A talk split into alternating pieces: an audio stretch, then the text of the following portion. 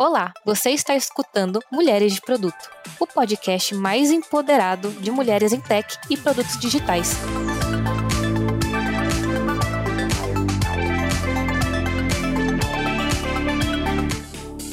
Eu sou a Júlia Coelho e, junto com a Laine Moraes, vamos falar sobre saúde mental na transição de carreira.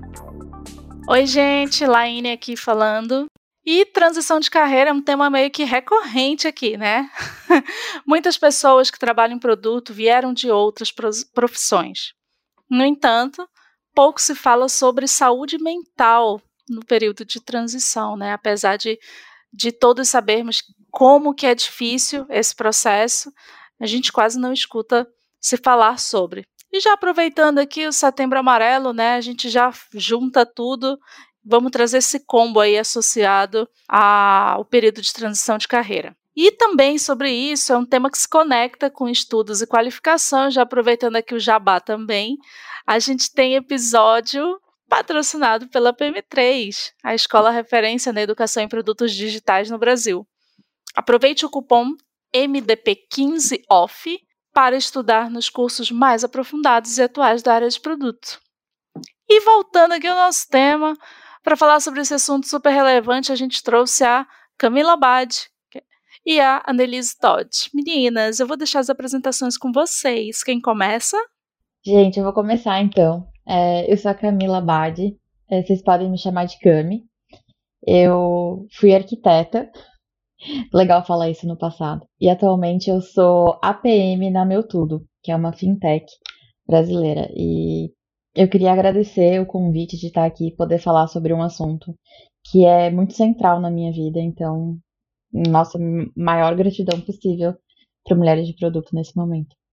Oi, pessoal, tudo bem? Eu sou Nelise, eu venho da área de comunicação, trabalhei em várias, vários nichos diferentes dessa área, como comunicação institucional, organizacional, trabalhei em agência de publicidade também.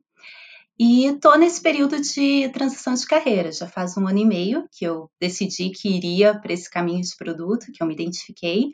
E também quero agradecer a oportunidade de conversar um pouquinho sobre como tem sido essa minha experiência. E eu espero que eu possa contribuir com quem está passando por esse momento.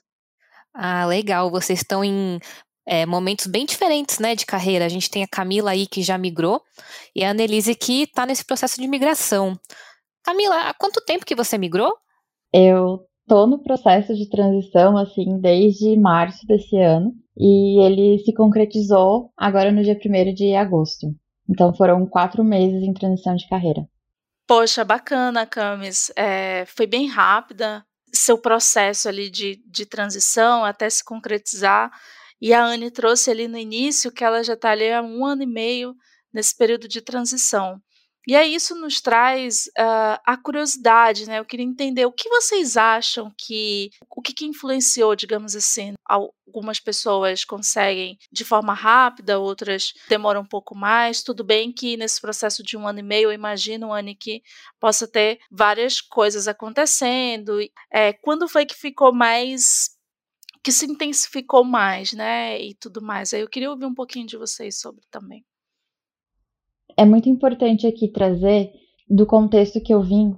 Eu era arquiteta e arquitetos, em sua maioria, são autônomos. Eu venho nesse processo de descontentamento com a arquitetura desde que eu entrei na construção civil, quando eu tinha 14 anos. É, hoje eu tenho 28, então passei metade da minha vida tentando me encaixar nesse mercado que eu gostava, mas eu não entendia por que, que não dava certo e eu precisei ser internada e eu precisei ser entubada. Então, quando eu fiz os meus 28 anos, no ano passado também, eu olhei para trás e eu percebi que metade da minha vida eu tinha deixado na arquitetura, na construção civil. E esse ano todo que eu passei, desde a da minha alta do hospital até o começo da minha transição de carreira, que foi quando eu completei esse um ano, né, foi em março de 2022, é, muita coisa mudou na minha vida, muita coisa teve que ser ressignificada. E esse meu processo de transição iniciou quando estava chegando ali perto desse, desse aniversário e eu comecei a perguntar, cara, eu quero passar mais metade da minha vida tentando fazer alguma coisa que dê certo, a vida ela é muito, ela é muito frágil para a gente ficar batendo numa tecla que não está nos dando retorno. Então, como eu era autônoma, eu já não tinha um fluxo de caixa contínuo. E como eu estava, esse ano todo que eu passei, eu estava me recuperando de uma internação que quase me levou à vida, eu precisei ter muitas pausas para voltar a performar do jeito que eu performava. Então, eu me aproveitei, entre muitas aspas, desse, dessa folga que eu tive e me dediquei 100% para a transição de carreira. Então, em março, eu bati o martelo que eu ia fazer a transição. Depois disso, foi assim: eu acordava às 8 horas da manhã, mexendo no LinkedIn, arrumando currículo, fazendo curso, falando com gente, entrando em comunidade, fazendo um monte de coisa e ia dormir meia-noite fazendo a mesma coisa. Então eu ficava 16 horas do meu dia pensando e fazendo isso. E às 8 horas que eu tava dormindo, eu estava sonhando com entrevista, sonhando com outras coisas. Por isso que foi muito rápido, porque foi muito desmedido, assim, foi é, muito intenso.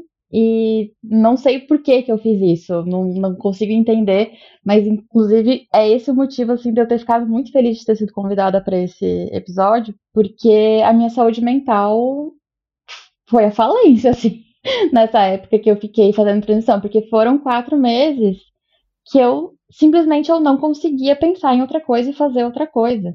Não vamos dar spoiler, a gente vai falar sobre isso mais pra frente. Vamos lá, Anne, quero te ouvir também. Maravilha. Eu achei bem interessante que a Cami ela trouxe um contexto pessoal para mostrar como que foi essa transição, porque isso também aconteceu comigo. Então, eu vinha, como eu havia comentado, da área de comunicação, estava focada que seria comunicadora, só que assim, a vida ela dá os seus altos e baixos, ela não é linear e entre uma experiência profissional e outra, eu tive quatro perdas de pessoas muito próximas.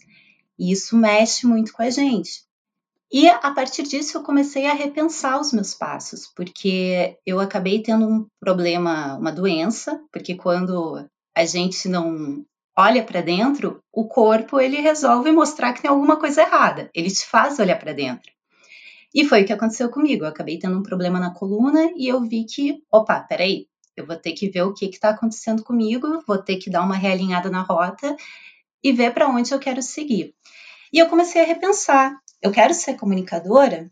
É, esse ambiente é um ambiente que está fazendo sentido para mim. E comecei a ver que seria bacana eu pegar um período sabático, que não, eu não fui lá me repensar, olhar para dentro dando a volta ao mundo, porque quando a gente fala período sabático, a gente pensa nisso, né? Foi em Floripa mesmo. E comecei a ver que eu queria buscar um propósito maior, eu queria ajudar pessoas.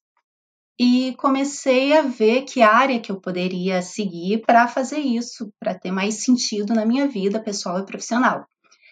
No primeiro momento pensei em ir para a área de psicologia, porque eu gosto de ouvir pessoas, gosto de analisar contexto, mas eu vi que naquele momento ali, para mim, é, eu não teria recursos para me dedicar cinco anos estudando integralmente. E fui dar uma olhadinha na área de tecnologia, porque a minha irmã, ela já é professora, bem focada assim na área de desenvolvimento mesmo. Só que eu tinha aquele olhar estereotipado. Ah, trabalhar com tecnologia é só ficar codando o dia inteiro. Mas vamos ver, vai que eu acho meu caminho por aí. E eu comecei também a fazer que nem a Cami, comecei a estudar, fui para o LinkedIn, comecei a adicionar um monte de gente. Eu lembro que o primeiro workshop que eu fiz foi na área de qualidade. E eu fui ver, eu fiz o workshop, até agora eu não sei o que, que eu fiz ali, mas eu fiz alguma coisa. E comecei a adicionar pessoas da área de desenvolvimento, da área de engenharia de software, até que eu cheguei na área de produto. E daí eu vi que na área de produto eu poderia trabalhar com tecnologia, que era uma coisa que eu gostava, mas poderia carregar também algumas, alguns aprendizados da área de comunicação nessa nova área. E só que assim, a gente nesse momento de transição, a gente lida também com muitas vulnerabilidades. Eu senti também num primeiro momento, talvez até por eu ter estado um tempo fora do mercado, uma, um pouquinho de resistência para quem estava entrando nesse mercado. Então, eu comecei a fazer entrevistas, comecei a ver o que, que eu poderia também aprender com as entrevistas, e continuo nesse processo. Tenho aprendido, acho que é uma coisa muito importante dessa transição, porque às vezes a gente está muito acostumado a ver o começo e o final. Então, a pessoa, quando ela está com aquela motivação para começar, e depois o resultado final, essa pessoa na área. E a gente esquece esse processo. E esse processo, ele traz muito aprendizados, porque a gente precisa olhar para dentro. A gente precisa ver algum ciclo que a gente precisa realmente encerrar para recomeçar mais forte numa nova área de mercado. Eu achei o relato de vocês muito lindo. É muito legal participar dessa história de vocês e saber como que foi a transição. Achei bem legal isso que a Anne trouxe, né? Que a gente fala muito do começo e fala muito do final e pouco se fala sobre esse miolo, que às vezes é tão sofrido, né?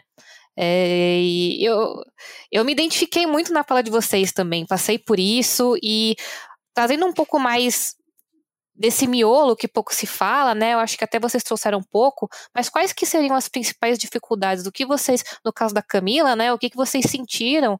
E Anne, o que, que você está sentindo agora nesse processo de transição? Quais, quais são as dificuldades que esse processo está trazendo?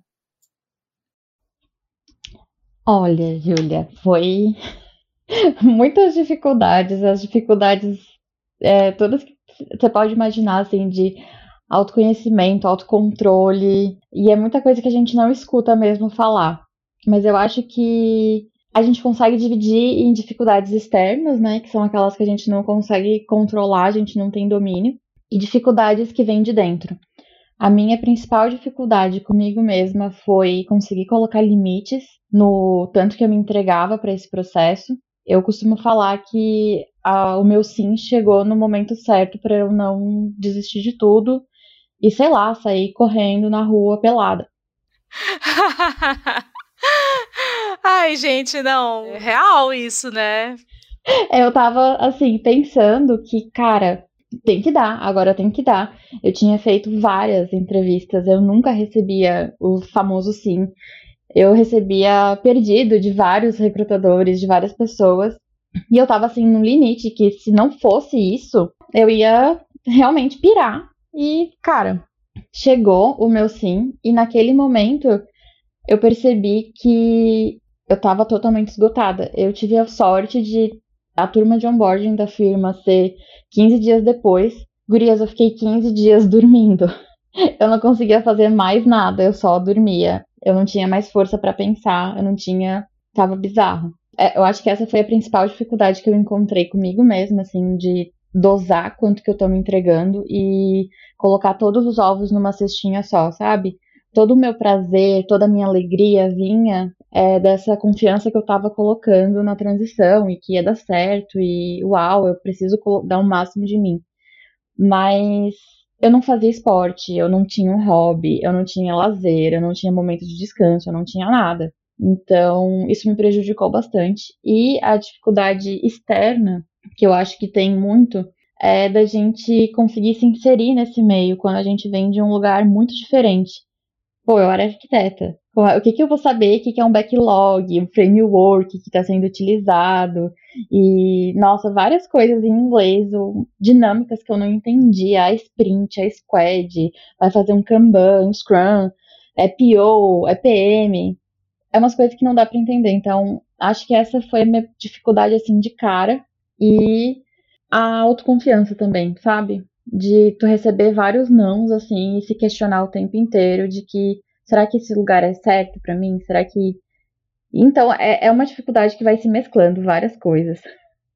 Eu quero pegar o um ensejo aí da Cami, que ela falou sobre as negativas. Eu acho que esse é um ponto bastante relevante quando a gente está fazendo uma transição de carreira, porque quando a gente está na transição de carreira, está vindo muitas vulnerabilidades, como ela havia comentado, internas mesmo, de ver que profissional eu fui, o que, que eu quero levar e o que, que eu não quero mais continuar com a experiência que eu já tive para esse novo mercado.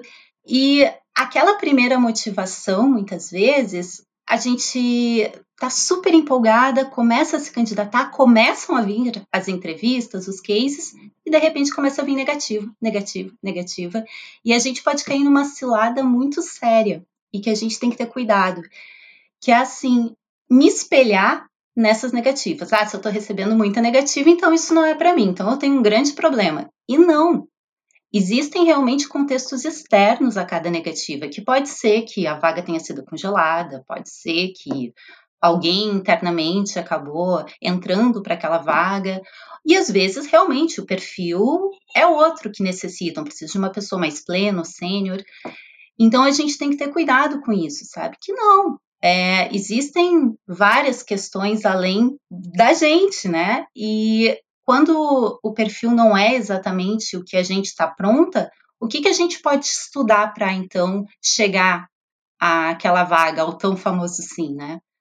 E realmente, é, acho que é, é, importante a gente conversar com outras pessoas nesse período. Se puder fazer algum acompanhamento psicológico, ótimo. Se não puder, também busca através de exercícios físicos, porque o exercício físico, como a, a Cami trouxe, ele vai trazer outras contribuições, por exemplo, disciplina, consistência, sabe? Que a gente acaba levando também para essa experiência de transição. Então, se a gente resolve fazer um exercício, mesmo que seja em casa, além de todos os benefícios que ele traz para a nossa saúde, ele também vai trazer é, essa ideia de ter disciplina, de entender que a gente vai se, se superar um dia após o outro, sabe?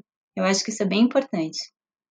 Pegando o gancho do que a Anne falou, de da gente não se espelhar nos nãos que a gente recebe, uma coisa também que me afetou demais e me abalou muito era ver que pessoas que começaram a, o processo de migração junto comigo estavam sendo, né, recebendo várias oportunidades e tendo que escolher entre ofertas. Meu, ficava nossa, mas essa menina começou a transição junto comigo. Como é que isso aconteceu? Por que que, por que, que ela tá e eu não?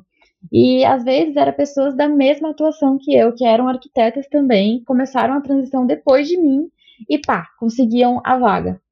E aí eu comecei a pirar em cima disso, exatamente o que a Anne falou. Não é para mim. Se eu estou recebendo esses nãos e outras pessoas estão recebendo sim, e pessoas que são, entre muitas aspas, iguais a mim, então, a questão que eu queria trazer aqui também é que a gente não pode se comparar. Eu não sei quanto que aquela pessoa está se entregando para aquele processo. Eu estava me entregando 16 horas, o que é doentio. Mas a gente não sabe se a pessoa estava se entregando 24 horas por dia para isso. A gente não sabe se essa pessoa foi indicada para aquela vaga. A gente não sabe se essa pessoa está mentindo para mim. A gente não sabe de nada. A gente se fecha muito no que a gente quer ver do outro e o que o outro também quer mostrar pra gente.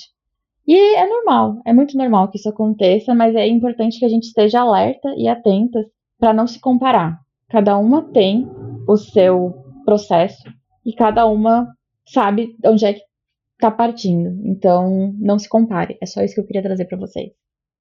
Eu concordo muito, Cami. Até trazendo um pouco o meu relato, eu acho que é muito sobre você achar o lugar para você. Porque o meu perfil, por exemplo, é muito específico, porque eu vim da área de ciência de dados e para mim foi muito difícil achar uma vaga com o meu perfil. E estava demorando para mim também. E isso me trouxe muito, a gente não falou em nenhum momento aqui, mas sobre síndrome do impostor, né?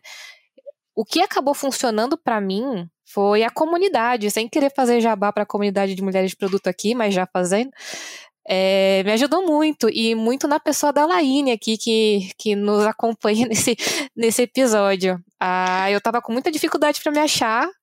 A Laine falou: não, mas você, você já trabalhou com produto, nem que fosse como cientista de dados, você tem algum conhecimento, né? Demorou um pouco, acabei achando o meu lugar. Então, acho que é muito sobre você achar o lugar que você se encaixa, né? E não se comparar com os outros. Até puxando um pouco nesse, nesse sentido, vocês buscaram algum tipo de ajuda? Como é que foi o processo? Aliás, Anne, você está buscando? Sem dúvida. Até assim, a comunidade de mulheres de produto foi um dos primeiros locais onde eu me senti acolhida e que eu me senti abraçada e abracei, porque foi ali que muitas muitas mulheres me mostraram caminhos, deram dicas, dicas também de leitura, cursos, vagas, eu acho que isso é muito importante, a gente buscar rede de apoio e às vezes conversar também assim com pessoas de outras áreas da tecnologia que podem nos dar um auxílio, podem às vezes nos mostrar um outro olhar que a gente não está vendo, sabe? Isso é bem importante. E apenas complementando o que vocês brilhantemente já falaram, é, a questão da comparação, a gente tem que medir através de quem fomos, sabe? Quando eu olho, por exemplo, para trás, as minhas primeiras experiências, assim, dentro é, dessa transição para produto, eu estou muito melhor hoje, porque eu fui aprendendo. E a gente vai também aprendendo através das entrevistas, a gente vai criando autoconfiança através das entrevistas, sabe? Então, isso é, é bem importante. Eu sei que as entrevistas, elas geram energia, e a gente coloca empenho na, em cada entrevista, a gente coloca energia e os, os feedbacks negativos ou as faltas deles, né? Ou a falta desses, desses feedback também gera um desconforto. A migração, ela não é linear, não é bonitinho, sabe? Vai aqui, aqui, aqui, pronto, chegou. Não, vai ter os altos e baixos, vão ter os momentos também que a gente vai, ah, querer largar tudo, mas assim, a gente não pode desistir da gente. Isso é muito importante. Então, comparação, compare ao seu desenvolvimento. Há dois meses, como é que estava? E agora? O que, que eu melhorei e o que, que eu tenho que melhorar? Mas sim, te respondendo, então, sim, com certeza eu fui buscando essa rede de apoio em outras pessoas que já atuavam na área e também pessoas que estão entrando, porque as, é, elas trazem contribuições. Todo mundo tem alguma coisa a falar e muitas vezes as pessoas têm algo a contribuir naquele cenário que a gente está vivendo, sabe? Eu comecei o meu processo de, de transição de carreira junto com a troca da minha psicóloga. Eu troquei de profissional que me atendia foi muito engraçado como aconteceu, assim, no, no foi a primeira sessão, eu não tinha batido o martelo, então eu falei, oi, é, eu sou a Camila, sou arquiteta, uma apresentação, introdução da minha vida. Na semana seguinte, eu olhei para ela e falei assim, então, é, eu não quero mais ser arquiteta, eu mandei uma mensagem para minha mãe ontem, então eu não posso mais voltar atrás. eu falei, é isso, eu decidi que eu não vou mais, eu tenho aqui uma lista de profissões alguma delas eu tenho que ir agora, porque não tem mais volta, eu já decidi. Então, desde o primeiro dia desse processo, eu estava assistida por uma profissional da, da saúde mental. E isso foi extremamente importante para mim, porque isso que a Anne trouxe, de você tem que se comparar com quem você era antes e não com as outras pessoas, a minha psicóloga, ela me conduzia com muita maestria nesse processo. E o muito, uma coisa que é muito importante da gente entender do profissional de psicologia é que ele é diferente de um amigo, ele é diferente de um outro colega, é uma pessoa que tem técnica, tem habilidade para conseguir interpretar o que tu tá falando e conseguir comunicar contigo da forma que tu vai entender. É, eu e a Anne, por exemplo, a gente está fazendo terapia e aí a gente faz, a gente passou pelo mesmo processo que a outra está passando. A minha psicóloga me fala uma coisa e eu replico essa coisa para a Anne é totalmente diferente da psicóloga da Anne falar, passar a mesma mensagem para ela, porque ela sabe como comunicar.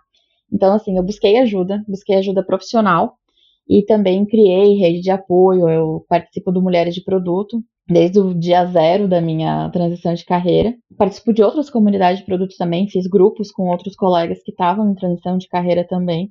Mas eu acredito que o principal de tudo foi eu ter apoio psicológico nessa transição. É, concordo super contigo, Cami, a questão do apoio psicológico, como tu falou, tu colocou muito bem, que um psicólogo ele não é teu amigo, ele vai te trazer um olhar, um direcionamento de fora, especializado. Mas, assim, muitas vezes, é, até nesse momento de imigração, às vezes a gente não tem recursos, né, para trabalhar, para nos ajudar nesse, nesse contexto.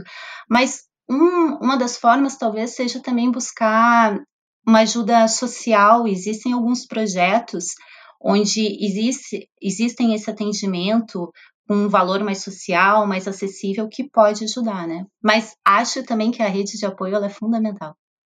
Uma questão importante disso, só do que a Anne trouxe, é, a gente não sabe às vezes como procurar, a gente tem muito preconceito com psicólogo, acha que é coisa de louco, então a gente tem que se questionar o que é ser louco e por que, que eu tenho medo de ser louco. E para as mulheres, o ser louca traz uma carga muito maior. Então, e se a gente for entrar nesse assunto aqui, gurias, a gente vai ficar, vai ficar louca. Mas uma coisa importante é que quando a gente não tá dentro desse contexto de psicoterapia, a gente não sabe nem onde por onde começar a procurar ajuda. E essas ajudas gratuitas que a Anne trouxe, ou até preço social, a gente encontra em universidades. Então, se você, na sua cidade, tem uma universidade, que tem uma faculdade de psicologia, muito provavelmente deve ter uma clínica modelo que os estudantes estão ali para te ajudar e para treinar. Então, é melhor do que nada, né? Não vai ser 100%, talvez você não consiga vaga de cara, mas não, não deixa de buscar ajuda. A ajuda profissional é a melhor coisa que a gente pode conseguir nesse momento.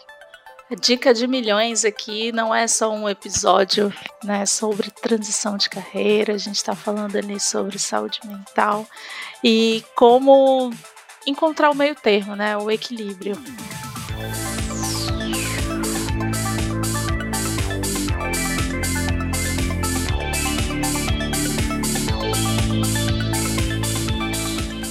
Nós fazemos parte da comunidade Mulheres de Produto, a maior comunidade de produtos para mulheres do Brasil. Para entrar em contato com a gente, é só mandar uma DM no Instagram. Mas se você prefere o e-mail, mande para podcast@mulheresdeproduto.com. Você pode nos apoiar de diversas formas, seguindo a gente no seu agregador de podcast favorito. Ah, não esquece de dar o like, ouvindo pela plataforma Orelo e assinando um dos planos. A partir de R$ reais, você nos ajuda a manter a produção de conteúdo.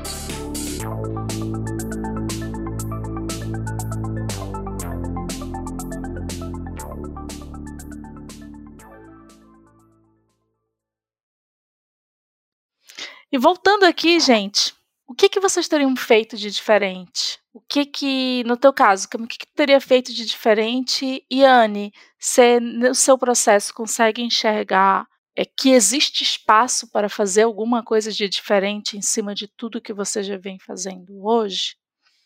Olha, o que, que eu faria de diferente? Eu acho que eu já dei várias palhinhas disso, mas eu teria me cuidado muito mais, eu teria olhado para mim com muito mais amor, teria compreendido assim que eu não sou as outras pessoas, eu teria escutado a minha mãe, você não é as outras pessoas.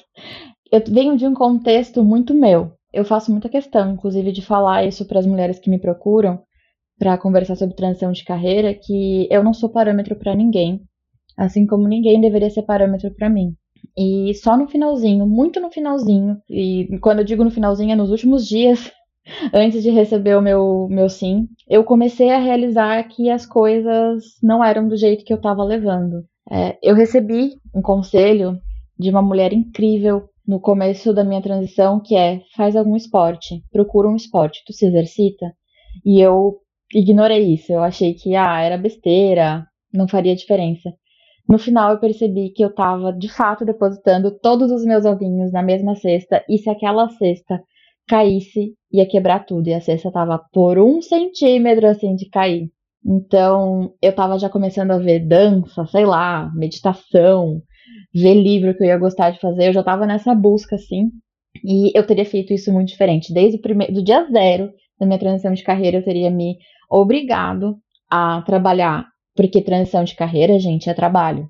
Então, eu teria me obrigado a trabalhar um limite de horas por dia, e eu teria me obrigado a colocar uma atividade física que seja uma vez por semana e atividades de lazer. A gente precisa saber equilibrar as coisas. E é isso que eu teria feito diferente. Eu teria me entregado muito menos, tendo a consciência de que esse processo demoraria um pouco mais.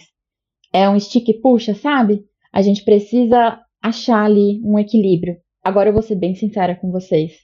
Foi rápido, é muito legal eu já estar tá inserida na área de produto, mas a que custo que isso aconteceu? Se eu não tivesse conseguido agora, será que eu teria conseguido o meu sim depois? Porque eu tava totalmente total da cabeça, não tava batendo bem. E é isso, gente. Eu teria feito, deixado menos intensidade para a situação, digamos assim. E Cami, como o equilíbrio ele é algo que ele parece tão fácil de ser abraçado e a gente entender e colocar no nosso dia a dia, ele não é tão fácil, ele é um trabalho também, a gente, um processo diário, a gente conseguir ter equilíbrio de como que a gente lida com as situações que vêm de fora, né? Eu acho que o que eu teria feito diferente era já ter lido A Coragem de Ser Imperfeito, da Brené Brown. Me corrijam se eu, se eu estiver errada no, em como falo o nome dela, porque ela vai falar sobre muito da gente abraçar nossa vulnerabilidade e tornar a nossa vulnerabilidade a nossa coragem eu queria ter tido esse olhar mais para trás, sabe? Mas tudo, como a Cami falou, é um processo. A gente tem o nosso próprio processo interno de descoberta. A gente não fala tanto em discovery em produto, a gente também tem o nosso processo de descoberta nisso. Então, eu acho que eu teria uh, abraçado melhor minhas vulnerabilidades mais cedo, para eu entender que isso poderia ser uma fortaleza. Porque quando eu abracei a vulnerabilidade nesse momento de transição, eu comecei a desenvolver habilidades que eu sei que eu vou levar para o mercado de trabalho resiliência, persistência, paciência. A gente está num momento de vida, de sociedade, que tudo é para ontem, tudo é para ontem, tudo é para ontem. Pô, já que tudo é para ontem, como é que eu ainda não consegui entrar na área? A gente começa a jogar contra e a gente não pode jogar contra nós. A gente não pode ser o próprio inimigo, sabe? Então, acho que eu teria feito isso e teria entendido mais a arte da disciplina. Como a disciplina é importante. E entender que a disciplina não é assim, tá, vou começar agora a ir para a área de produto. Vou ler 10 livros em um mês. Não. E daí eu não consigo ler 10 livros em um mês e fico frustrada e ah, jogo tudo pro alto. Não. A disciplina é um dia de cada vez.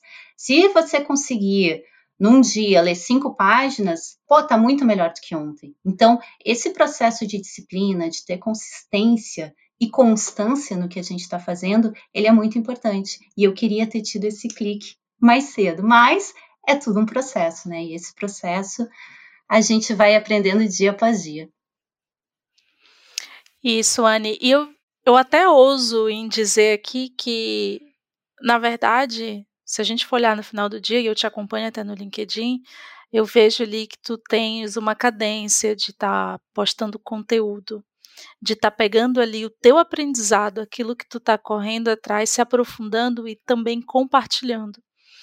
E, assim, a empresa, meu amor, que ainda não te contratou, tá perdendo, tá? É eles quem estão perdendo, porque pega ali todo esse case, essa experiência que tem de comunicação, habilidade que você acabou de trazer, que estão se solidificando mais ainda durante o teu processo, né? Então já fica aqui, se eu tivesse contratando, você já estaria no meu time. Então, ah, muito obrigada. É eu só quero complementar com uma coisa que tu trouxe, que o livro fala, mas é, sem querer eu acabei vendo isso na vivência, que é a gente ter coragem de se expor. E não é necessariamente, ah, vou expor a minha vida, expõe também se se, se, se sinta à vontade. Eu acho que a gente tem que filtrar e ver o que, que a gente fica mais confortável para o que a gente vai compartilhar com outras pessoas. E isso que tu trouxe era um ponto muito relevante para mim. Eu pensava assim, como é que eu vou falar de produto se eu não estou na área? Mas eu comecei a pensar, não, peraí, eu posso compartilhar o que eu estou estudando e o que eu estou estudando de repente ajude outras pessoas, sabe? Então isso assim é, foi bastante importante para mim e também para eu acabar me sentindo cada vez mais pertencida à área, porque a cada vez que eu vou compartilhando, eu vou aprendendo, então é, a gente tem, a gente não pode ter medo de se expor, sabe? Tá, não foi perfeito ali naquele primeiro momento que a gente falou a respeito de algo, a gente não tem que ser perfeito. A gente tem, muito pelo contrário, a gente tem que ter coragem de ser imperfeito, porque a gente está num aprendizado contínuo. É assim, tanto nesse momento agora de transição, quanto para a vida, sabe? Eu tenho uma coisa muito legal para falar do, da fala da Anne agora há pouco. Ela falou sobre desenvolver habilidades e olha que, que coisa maravilhosa. A terapia que eu faço agora, ela é terapia dialética comportamental. E essa terapia, ela foca justamente em desenvolver habilidades, é trabalhar as habilidades que a gente tem que desenvolver. Então, a minha psicóloga, ela consegue entender quais habilidades. Junto comigo, a gente vai traçando um plano de ação nas habilidades que a gente precisa desenvolver. E sabe o que, que isso me fez perceber? Me fez perceber que eu achava que as pessoas nasciam de um jeito e morriam daquele jeito. Se eu não sei, sei lá, cantar, eu nunca aprenderei a cantar. Se eu não sei fazer qualquer coisa, é muito difícil de desenvolver essas habilidades. E conforme a terapia foi, foi evoluindo, cara, eu fui percebendo que a gente consegue é, habilidade de tolerar o desconforto. A gente vai trabalhando, a gente vai se expondo cada vez, cada vez mais e vai ficando mais é, resiliente. Resiliência é outra habilidade que a gente consegue trabalhar. E uma coisa que a Lai falou da experiência da Anne agora que ela está postando e se experimentando bastante ali no LinkedIn. Isso é uma, um conselho que eu dou para as pessoas que estão ouvindo a gente. É muito legal a gente fazer esse conteúdo, a gente ter essa cadência de conteúdo, mas é mais legal ainda a gente se respeitar e entender quando isso não é pra gente. Eu sou uma pessoa muito aberta, eu gosto muito de falar besteira, de falar todas as coisas que estão acontecendo na minha vida. Eu prezo muito pela transparência e por mostrar o que está dando errado. Mas quando eu comecei a colocar para mim que eu queria ser mais ativa no LinkedIn, eu estava tentando seguir uma receita de bolo que não cabia para mim. Era um bolo de coco e eu não gosto de coco. Então eu fui fazer meu bolo de chocolate. Eu achei a minha receita, que era de tempos em tempos, não sei qual tempo que era, quando me dava vontade, eu falava, ó, as coisas estão horríveis, tá chato, tá triste. Eu quero pedir ajuda para alguém. E aí eu comentava, eu publicava. Então, produzir conteúdo e estar presente nas redes não necessariamente é você ter aquele compromisso, não. Toda sexta-feira eu vou produzir conteúdo para o canal, para o quadro tal e vai ser assim. Não necessariamente é isso, gente. Você pode estar tá produzindo conteúdo, interagindo com outras pessoas, comentando, mandando mensagem, ou não fazendo nada disso. Eu e a Anne, a gente gosta de comunicação. Então a gente gosta de falar. Pra gente é um pouco menos difícil e vou repetir, é um pouco menos difícil, não é fácil, falar com as outras pessoas. Mas existem pessoas que são muito fechadinhas, que são muito tímidas, e elas precisam de outros estímulos, outros ambientes para estarem se expondo, se mostrando. Então, eu queria trazer isso que, de novo, não se comparem. Não tentem seguir a receitinha de bolo da outra pessoa. Talvez não seja o bolo para você. E era isso que eu queria trazer, assim, só para complementar, porque eu achei muito legal, porque eu tentei ficar fazendo conteúdo no LinkedIn.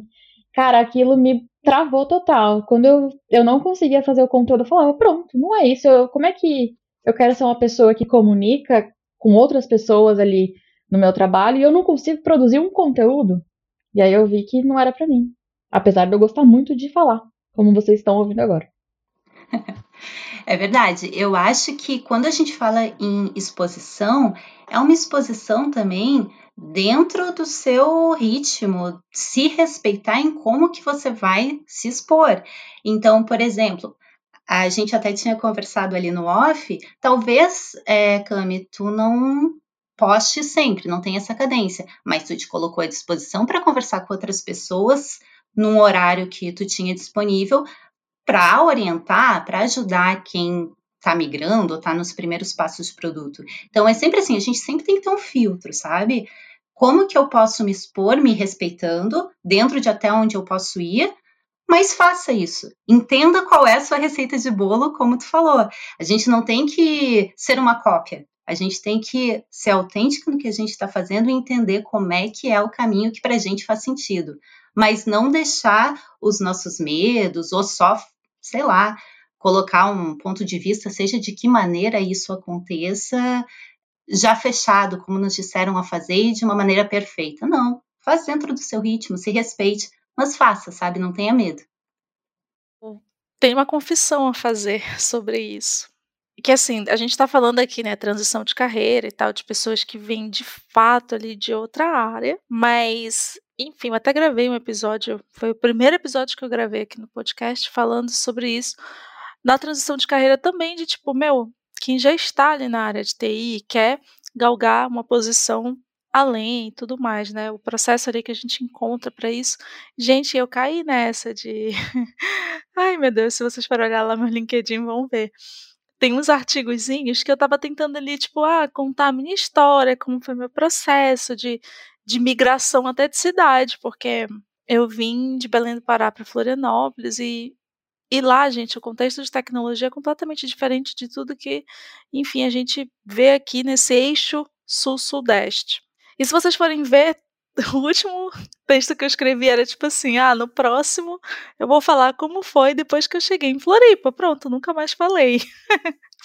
então, tá lá e, e, e tá tudo bem você começar, não, não ter uma cadência, você pivotar ali é, as suas próprias ideias, você se entender do que você consegue e tá tudo bem.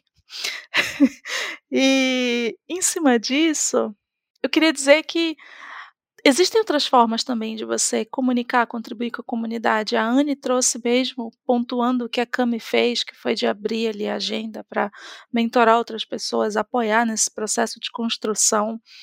É, eu mesma virei ali coordenação do TDC, estou lá é, participando das trilhas de produto, de análise de negócio, até fazendo um jabá aqui, a, a do último TDC do ano eu vou estar na trilha de Management 3.0.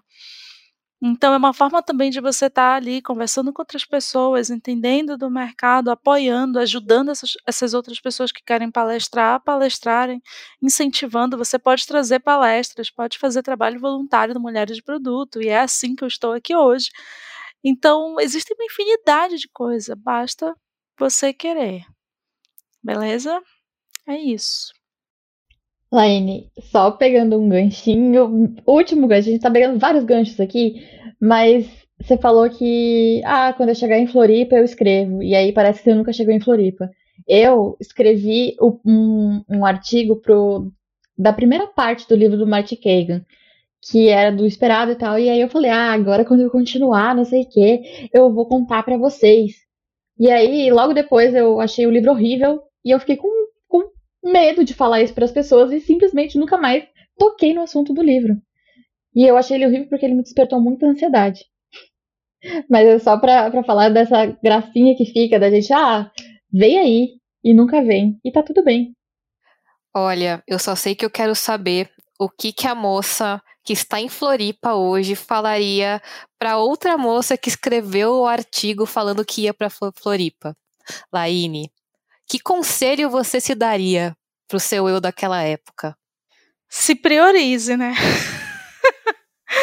Porque naquela época eu meio que me, me despriorizei, digamos assim, me desmereci, digamos. Foi nesse sentido, né? Eu não demorou um pouco para eu entender que se eu cheguei onde eu cheguei foi porque de fato as pessoas enxergaram o meu potencial e foram me buscar lá na Baixa da Égua. Opa, desculpa, gente, isso é um termo, né, que a gente fala lá em Belém para dizer que é muito longe.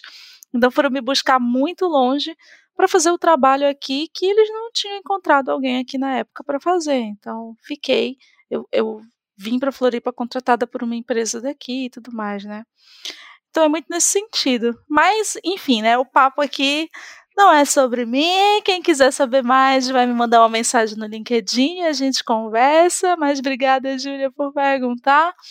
E já aproveitando aqui, meninas, o papo maravilhoso de vocês. É sempre muito bom quando a gente consegue reunir é, mulheres com suas histórias tão poderosas e sem inspiração, né, para outras mulheres.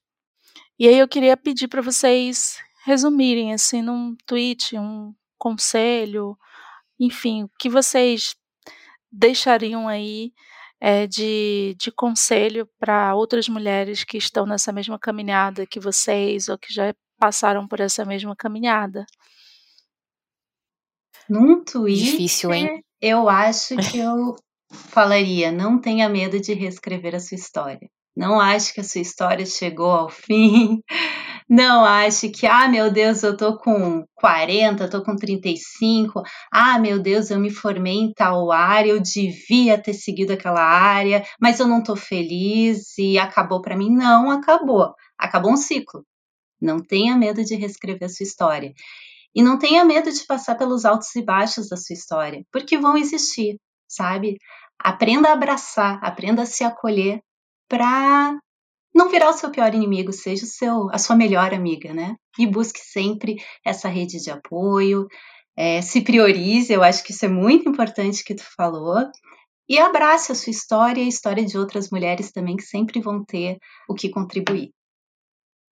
É, o que eu tenho para falar para outras mulheres é que a gente precisa ser nós mesmas. Só com a nossa energia, a, a nossa vontade, a gente vai conseguir conquistar as coisas que cabem pra gente. Não adianta a gente tentar ser uma pessoa que a gente não é. E aí, gente, eu não tô falando assim, ah, se congela no, no, no momento e não muda nada. Mas se acolha e se permita ser quem você é.